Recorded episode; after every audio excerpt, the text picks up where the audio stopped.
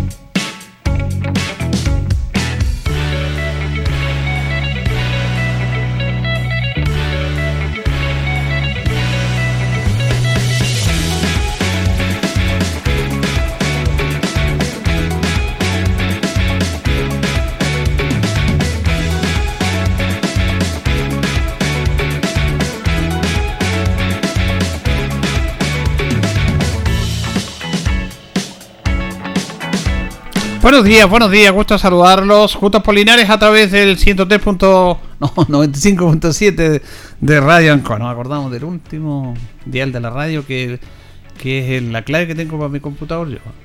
Por eso que 95.7, estamos en las páginas digitales, estamos por el Facebook, nos puede ver por el Facebook también ahí.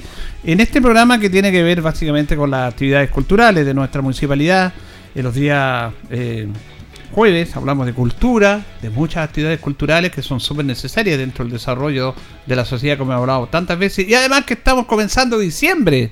Estamos en el primer día del último mes del año. Increíble. Y bueno, y ahora viene primavera, actividades más al aire libre también a todo nivel, así que justamente vamos a conversar con Felipe de Saldaño, gestor cultural de nuestra municipalidad, para que nos cuente cómo se están preparando todas estas actividades, hay diferentes talleres para poder desarrollar y conversarlos con él. ¿Cómo está Felipe? Muy bien, don Julio, gusto saludarlo, contento eh, con este tiempo en donde uno ya puede quedarse hasta tarde, en la, tarde-noche. Claro, claro. Está bueno, está bueno para salir, para salir de casa, para, recorrer la ciudad. Eh, es un buen momento del año. Fíjese que esto es un tema que uno asocia de repente, porque esto de la pandemia nos cambió todo y nos estuvimos mucho tiempo encerrados y después que tratamos de que se vuelva a la normalidad, la gente como le costó, como que se acostumbró a quedarse en casa y que cuesta salir. Incluso en el, invierno, tipo 7 de la tarde, 7 y media, 8, ya no andaba nadie por la calle, impresionante. Incluso los fines de semana que uno tenía en mi bar mucho movimiento, bajó ese movimiento. Es una cosa como bien especial, ¿eh? Sí, y, y que de alguna manera se contrapesa con lo que ha venido pasando últimamente. Y es que, mm, afortunadamente, aparece el apetito de participar de la vida cultural de la ciudad. Exacto. Y las actividades que hemos propuesto como municipalidad y que hemos hecho en distintas partes, en la plaza, tuvimos una hora de teatro, en la Alameda, en el Teatro Municipal, han concitado el interés de los vecinos y vecinas, así que estamos muy contentos por eso. Creo que, que, había eh, un, un potencial apetito que despertó con todo a partir de la liberación de las medidas sanitarias. Claro, justamente como que la gente volvió un poco a la normalidad y había, como dice usted, ansiedad de poder juntarse, lo que pasó con la fiesta de la primavera, por ejemplo. Sin ir más lejos, que se transformó en un, auténtico fenómeno. Claro. Y lo que está pasando semana a semana, los días sábado, domingo, en la Alameda, donde se están emplazando distintas ferias de arte, artesanía, de libros, en fin.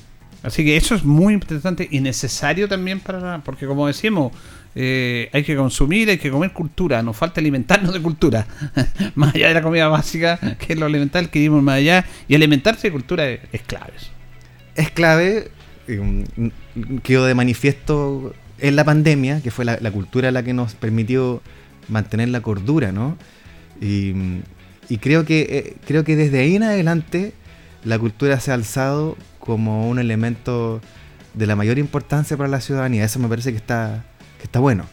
Felipe, eh, cuéntanos de qué vamos a conversar hoy día. Tengo entendido que también hay muchos talleres, actividades que se desarrollan y en el cual deben, tienen que participar, me imagino, la comunidad. Esa es la idea, que se integre la comunidad en estos distintos talleres que tienen ustedes. Sí, efectivamente hemos tenido una muy buena respuesta a los talleres. Actualmente tenemos un taller de breakdance para niños y niñas y adolescentes en la Casa de la Cultura, que lleva ya varios meses y que ha ido renovando su, su participación.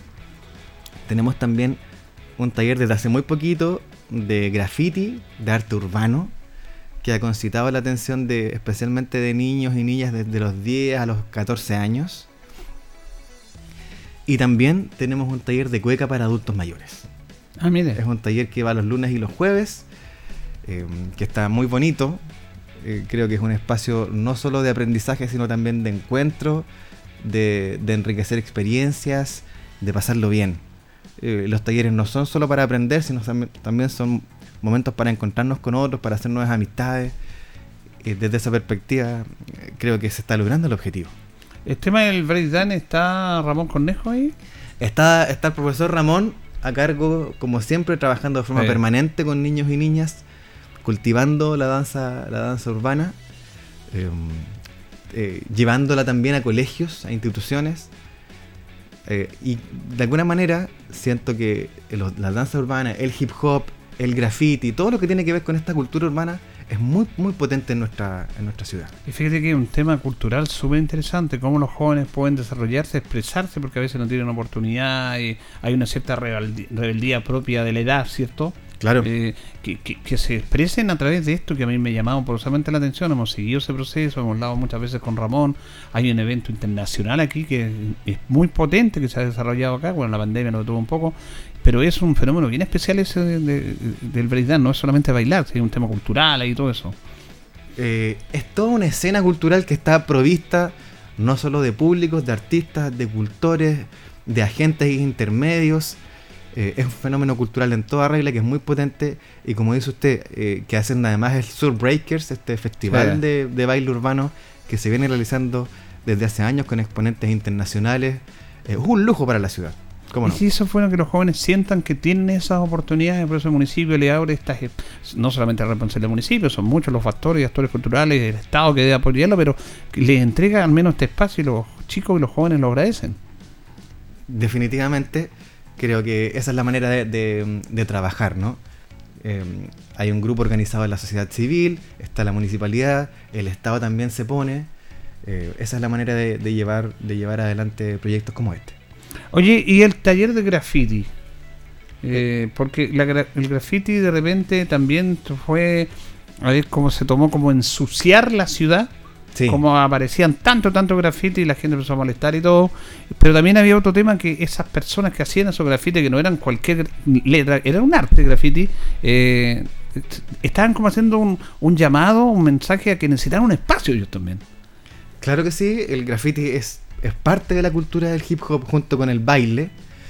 Y, y efectivamente yo creo que ha ido la representación social que teníamos del graffiti, afortunadamente se ha ido modificando.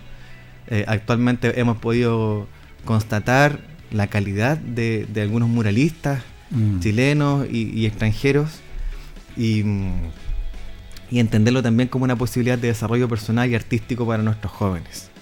Oye, Y es importante esto que, se- eh, porque esto del graffiti se ha dado mucho en el último tiempo con lo que dice usted, con la intervención.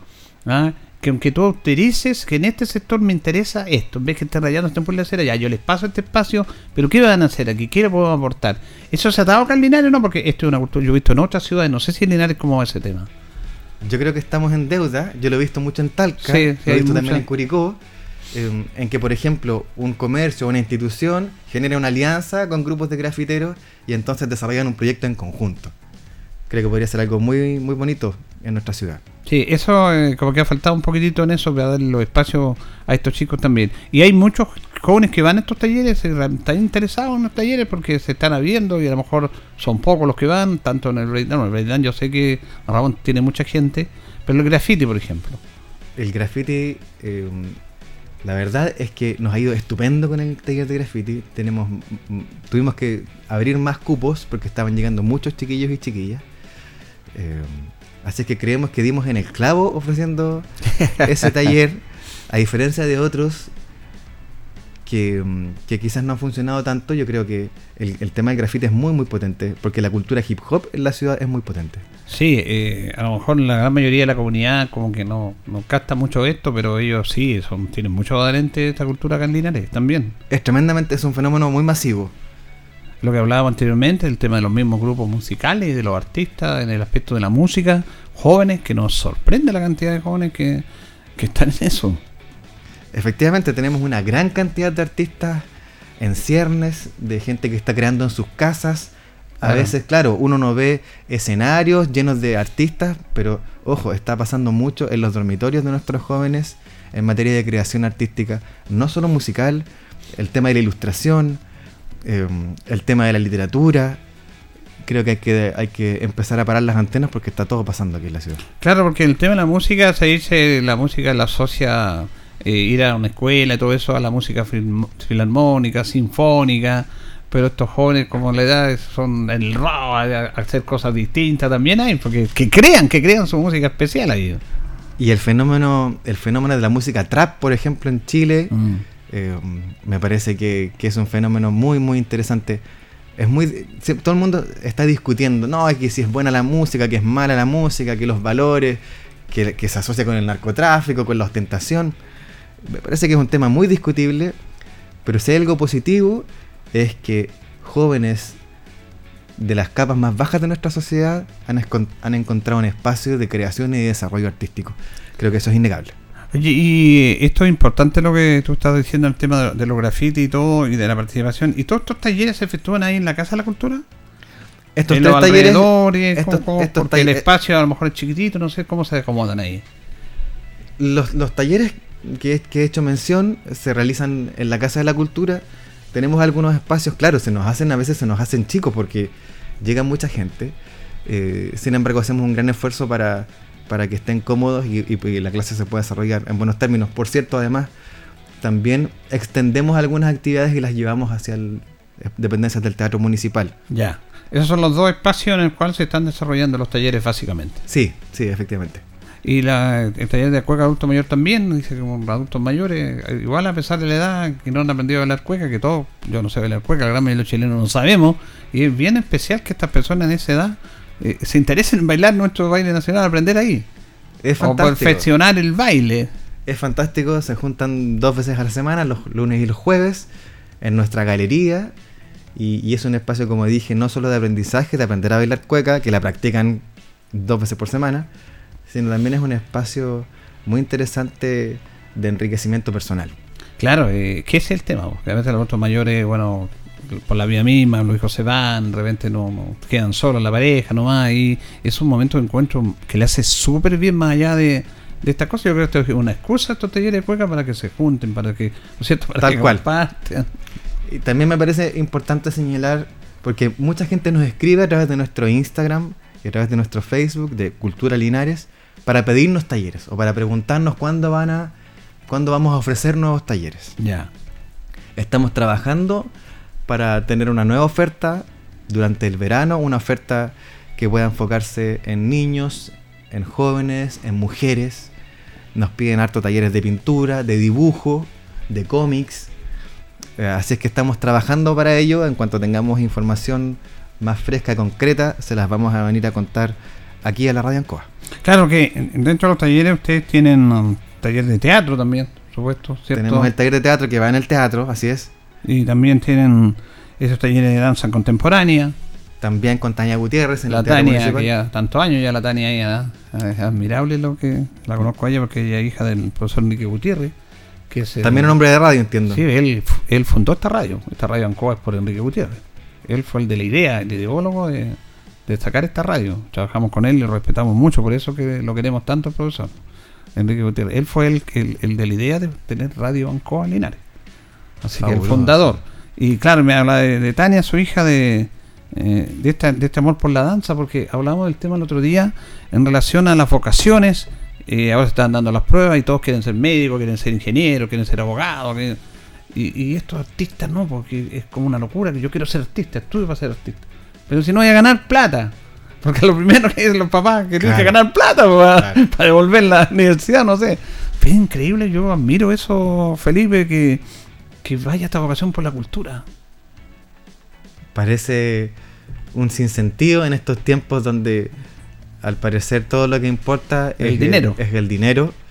Eh, entonces está, está lleno de Quijotes que, que pelean contra estos molinos todos los días y que están creando desde nuestra ciudad, para nuestra región, para todo el país.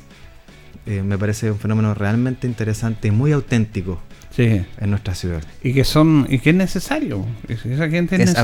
absolutamente o- necesaria. Es imprescindible para el desarrollo de nuestra ciudad. Hoy tienen talleres de Tai Chi también. Tenemos un taller de Tai Chi, no lo había mencionado porque está de verdad copado. ¿Sí? Está muy- es muy bonito ver que este taller de esta disciplina que nos ayuda, que nos, que nos en- reencuentra con la paz, ¿no? Con el bienestar. Tiene tanta y tanta gente. Vamos tres días a la semana con el taller de Tai Chi a mediodía, lunes, miércoles y viernes, con el días. profesor Mauricio. Y estamos muy contentos de ser también capaces de acoger esta actividad en el entendido que la cultura lo abarca todo. Y esto también es parte de nuestra cultura. Eh, se ha ido instalando como una posibilidad de desarrollo, de salud, de bienestar. Así que estamos muy contentos con el taller de Tai Chi también. Sí, incluso lo he visto en el estadio, yo que están a veces porque También. Veo, veo la nota de Linares, yo veo los entrenamientos, paso por ahí veo que están en el sector de la piscina y alrededor se juntan ellos con el profesor. Con el profesor Mauricio, así es. Sí, Eh, y veo con buses las personas adultos mayores felices, felices Es que- muy bien eso. es, es que es realmente alucinante ver cómo llegan y después cómo se van las personas que participan de este taller. Igualmente, eh, au- yo sé que el profesor eh, siempre va a ser un espacio para recibir a más personas, así que tenemos vecinos o vecinas interesados, les esperamos porque es un taller que además se entrega de forma totalmente gratuita. Y me decías tú que están copados esos talleres ya. Impresionante la cantidad de, de personas que están en esos talleres. Así es, estamos copados, eh, vamos, eh, vamos a hacer un esfuerzo por, por mantenerlo y por seguir con este taller durante los próximos meses. Y el otro día me encontraba una persona de altos años que ahí tenía un problema y perdió a su esposa de muchos años. Y me encontré con él ahí en Chacabuco. E iba, esto no tiene nada que ver con ustedes, pero iba ahí en de los adultos mayores donde, eh, donde hacen gimnasia, baile entretenido ahí. Van dos veces a la semana, dice tres veces a la semana. Y a mí me sorprendió verlo porque lo veo bien. Don Mario Villalobos, lo escucha siempre. Mario Villalobos de ahí de la población Miguel Cervantes. Y él iba y me dice, mira, estoy bien, Julio, porque voy aquí, bailo, me entretengo y me siento más rejuvenecido. Decía, increíble. Qué importante cómo contribuye la cultura a nuestro bienestar. Yo creo que eso es. eh, esa sola idea es muy, muy potente. Claro. Te- te- el otro, esto de usted me decía que está la posibilidad de seguir implementando más talleres, pero recordemos que estos talleres, que para la comunidad todos son gratis, necesita una, una logística, un sustento, que los profesores obviamente tienen que ser cancelados, hay una inversión ahí, y ahí obviamente es complicado, porque se quisieran tener más talleres, pero también hay que ver los recursos que se requieren y todo eso, porque tienen que lidiar con todo eso ustedes. Efectivamente, detrás de la presentación de una oferta de talleres hay muchísimo trabajo. Hay un trabajo de inversión, como no. Hay un trabajo de planificación, hay un trabajo de programación y hay un trabajo de entender también cuáles son los talleres que van a funcionar mejor. Necesitamos que también sean eficientes desde el punto de vista del gasto. Claro. ¿No? Nos interesa que, el- que los recursos que ponemos a disposición de la comunidad sean efectivamente usados de la mejor manera. Ese- esa es la idea, esa es la iniciativa. Y entonces, ¿qué posibilidades ves tú, Felipe, de que se, se hagan nuevos talleres aquí en el verano? ¿Están trabajando eso? Estamos trabajando en ello. eh, no es fácil. eh, en un municipio eh, la- lo- los dineros siempre son limitados Claro. y las necesidades de la comunidad son infinitas.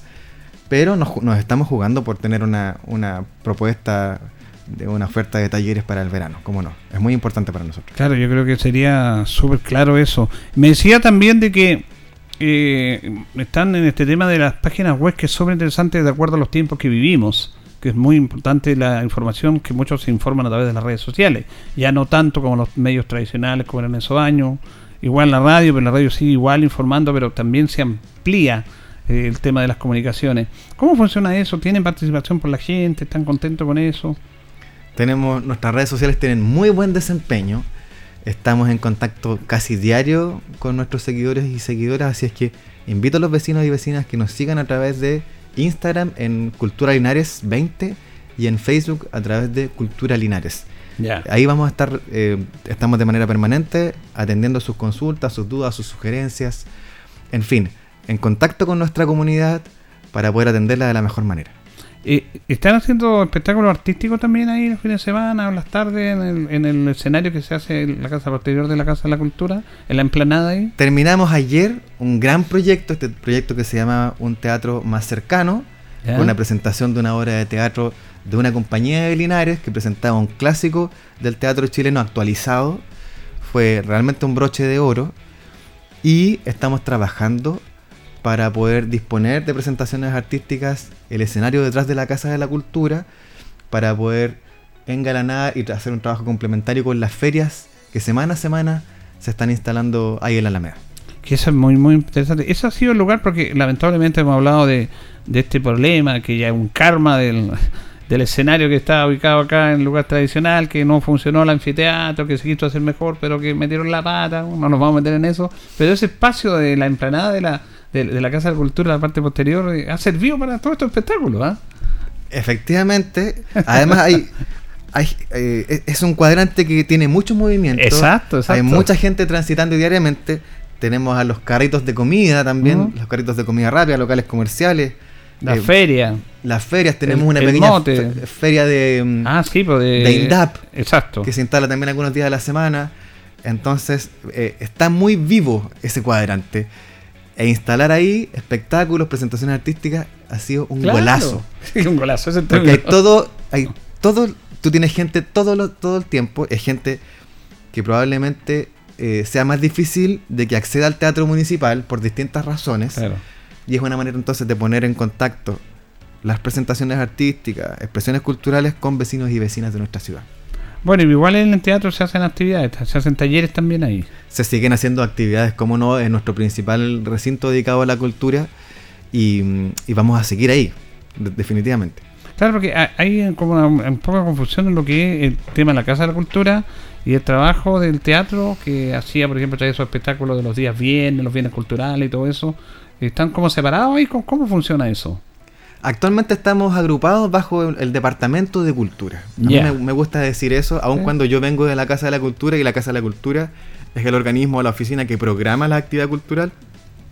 Todos estamos bajo este alero del Departamento de Cultura que engloba el teatro, la biblioteca, la Casa de la Cultura, en fin. Sí, eso es importante destacarlo porque están unidos ahí trabajando en, en- en- en ese aspecto. Y también hay la biblioteca, o sea, en la, en la Casa de la Cultura, cuando yo he ido, hay una, ido, hay una biblioteca también, po. una biblioteca, hay que hacer el llamado que la gente vaya, hay libros ahí. Y por yo ordené una vez algunos libros también, que es parte importante. Es un espacio con el cual se pueden hacer exposiciones, también he visto exposiciones. Yo quiero dejar invitados a nuestros vecinos y vecinas para que se acerquen a la Casa de la Cultura de manera permanente. Tenemos exposiciones en nuestra Galería de Artes Visuales. Actualmente tenemos, son los últimos días, de una muestra de pintura de Gerard Fleuremont, creo que lo dije bien, un pintor haitiano Haitiano. radicado en Linares Mira, y que por primera vez ha podido exponer su obra y la está exponiendo en nuestra Casa de la Cultura. Y es una obra pictórica que habla de la cultura haitiana. Es realmente preciosa esa muestra. Hemos tenido muy buen feedback. La gente que ha visitado la obra, la muestra, le ha gustado muchísimo. Así es que quiero dejar la invitación abierta para los vecinos y vecinas para que nos acompañen, para que vayan a preguntar y a mirar qué hay en la Casa de la Cultura. ¿y esta exposición ya está en sus días finales, decía? ¿O Está en sus días finales, la inauguramos hace ya más de 15 días. Ya. Eh, era un momento de verdad muy bonito. Contamos con parte de la comunidad migrante que cantaron, que llevaron comida para compartir con los Mira. vecinos y celebrar este hito de que la Casa de la Cultura se abría por primera vez a un migrante pintor haitiano para compartir su obra pictórica. Bueno, ahí no hay, no hay frontera. La cultura no tiene frontera. No tiene fronteras, no tiene idiomas. Eh, de hecho, Gerald no habla español. Ah, ¿no? Eh, eh, llevó un- una persona que le Traductor. acompañaba, que le, que le traducía y nos entendimos a la perfección y fue un momento de verdad muy inspirador, muy emotivo. Bueno, qué bonito eso. ¿ah? Eh, eh, eso es lo que. Este espacio hay que aprovecharlo, que es un tiempo que estuvo abandonado, lamentablemente, ahí. Eh, pero ya se recuperó la Casa de la Cultura. ¿ah? Se recuperó ahí con toda la fuerza y toda esta esperanza. Oye, antes de terminar, porque nos queda poquito tiempo, yo no puedo dejar de preguntarle a Felipe también, que esté aparte del tema municipal, pero él está trabajando muchos años con el Festival Felina de Cine, que ya está funcionando desde el martes, la octava versión ya, Felipe, así que ya están nuevamente en esta cosa tan bonita que es este Festival de Cine Felina. Nos llena de ilusión poder traer películas de estreno de manera gratuita para compartir con nuestros vecinos y vecinas. Eh, en un festival que busca mirar el cine chileno y busca mirar también el cine hecho en Latinoamérica. Generalmente nos llena de orgullo saber lo bien que son recibidas nuestras películas, las películas chilenas en el extranjero. Sin embargo, creo que todavía nos falta mucho ver películas chilenas. Cada año en Chile se producen más o menos 40 largometrajes. 40. Todos los años. Y creo que, eh, claro, ha habido avances importantes, sustantivos, por ejemplo, como la creación de esta página del Estado de Chile que se llama Onda Media, donde podemos Claro. ver cine chileno. Sin embargo, creo que tenemos que seguir trabajando para favorecer el encuentro entre el cine chileno y nuestros públicos, y esa es nuestra vocación. Así que estamos muy contentos de, ya llevamos tres funciones, vamos a estar hasta el 13 de diciembre con funciones gratuitas en Linares, Talca y Barral. En Linares vamos a estar en el museo, en la biblioteca, en el Canal 30, en la Universidad de Talca, en fin, así es que invito a nuestros vecinos y vecinas a que nos acompañen, que nos sigan en el Instagram Festival Felina, donde pueden encontrar toda nuestra programación de actividades. Oye, ¿y tú crees que, la- que los chilenos valoramos el cine, el cine chileno o nos falta todavía mayor valorización de eso? ¿O falta mayor creatividad? Porque lo- la mañana lo hablábamos en el programa de que, que de repente el cine chileno después de los 90, como después de la dictadura y todo el tema, eh, irrumpió tremendamente, pero irrumpió con, algo que ya al final la gente se cansó, como era un- el garabato, el mal sonido, y muchas escenas así de desnudo erótico, de, incluso de mala calidad, chabacano, incluso, y, como que se parece que se dieron cuenta los cineastas que el camino irá por otro lado. Sí, efectivamente, a partir sobre todo la- la- de los tardíos años 90, el cine chileno tuvo un despegue eh, sin precedentes, ¿no?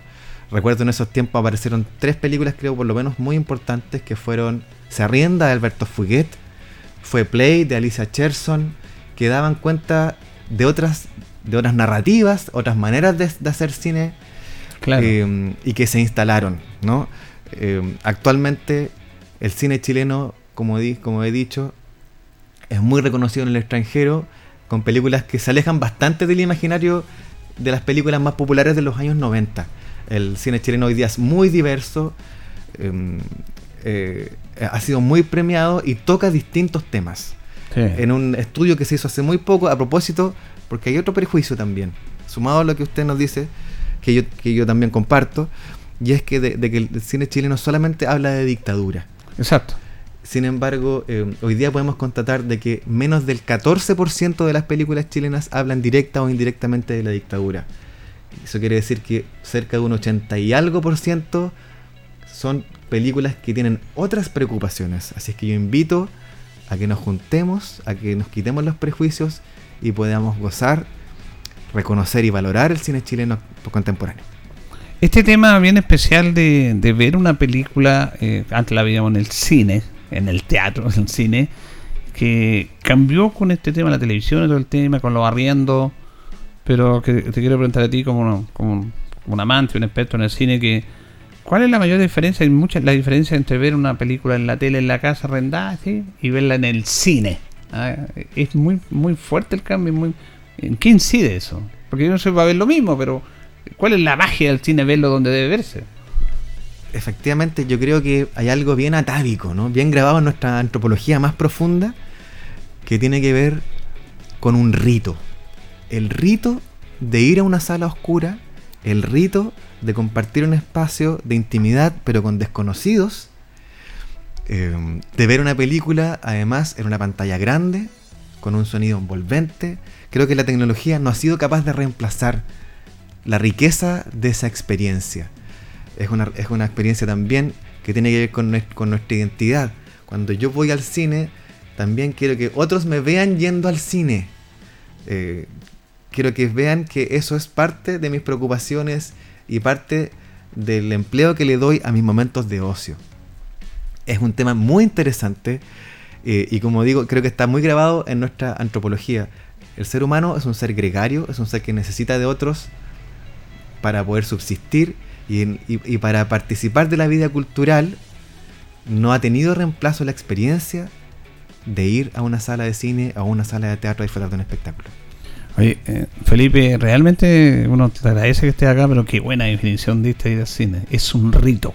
Es Creo un rito. Yo creo que no, no lo podía, nadie lo puede definir mejor que ti. Primera explicación que escucho fantástica, porque lo graficaste de muy buena manera. Y esa es la magia, es un rito ir a ver al cine. ¿ah? Eh, claro, uno dice, ¿cuál, es el- cuál es el problema de la película para ver en mi casa? Tú marcaste muy bien esa diferencia. Además, en particular, a nosotros como exhibidores nos interesa la segunda parte. Es qué pasa luego que se termina la película y terminan los créditos donde dice el director, el actor. ¿Qué pasa con nosotros? Queremos compartir nuestras sensaciones, nuestras impresiones, nos quedamos con preguntas, sugerencias. La película se queda con nosotros. Claro. Y entonces nos gusta contribuir a elaborar esa experiencia y hacemos cineforos. Entonces después sacamos un par de micrófonos y conversamos con la audiencia. ¿Qué les pareció la película? ¿Qué les gustó? ¿A qué les recordó? ¿Con qué se sintieron identificados? Elaborar colectivamente esa experiencia no tiene reemplazo. Claro, ahí, eh, esa como tú, la segunda parte. Claro que sí. Bueno, esto es la magia del cine, lo, he hablado con, con Felipe cada vez que conversamos con él y la verdad que le ha dado, la verdad hablaba de las mejores películas. Yo una vez me compré un libro que, que, que es mil una películas que debe ver antes de morir. No sé si usted ha sabido ese libro. Te- tengo el de, los, di- tengo el de los discos que hay que escuchar. Ya, yo lo- lo- lo compré el libro de la De las películas. de las películas, años atrás. Mi señora casi me lo tiró por la cabeza, ¿cómo gastaste tanta plata eso? Es carísimo. Porque era muy caro. pero uno tiene que alimentarse no solamente lo que decíamos de eso, tiene que alimentar. Y es notable ese libro porque habla de todas las películas, del mu- cine mudo y desarrollo, todo extraordinario. Es, un, es un deber. es una vi- es un deber. Es, es un deber ese libro. Sí. Efectivamente, desde los inicios del cine Sí, hasta pues. nuestros tiempos, Hasta además. Y, y no es que una persona diga, ah, no, tenés que ver una, dos. No, no. Sino que es un conjunto de los críticos más prestigiosos del mundo y, y que llegan a consenso y que debaten y que llegan finalmente a esta selección de mil un películas que hay que ver antes de morir. Sí, notable. Totalmente recomendado. Totalmente recomendado. Muy bien, le queremos agradecer al gestor cultural de nuestra municipalidad de la Casa de la Cultura, Felipe Saldaño, comenzando con los auditores de Juntos por Linares en esta emisión de día jueves, el primer día del mes de diciembre. Gracias, Felipe. Muchas gracias a usted, don Julio. Encantado. Eh, siga en sintonía de, de- a- le agradecemos a Carlos Agurto también, siga en sintonía del 95.7 Radio Ancoa.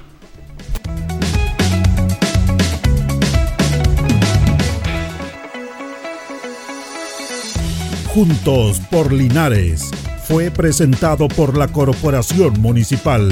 Tú nos impulsas.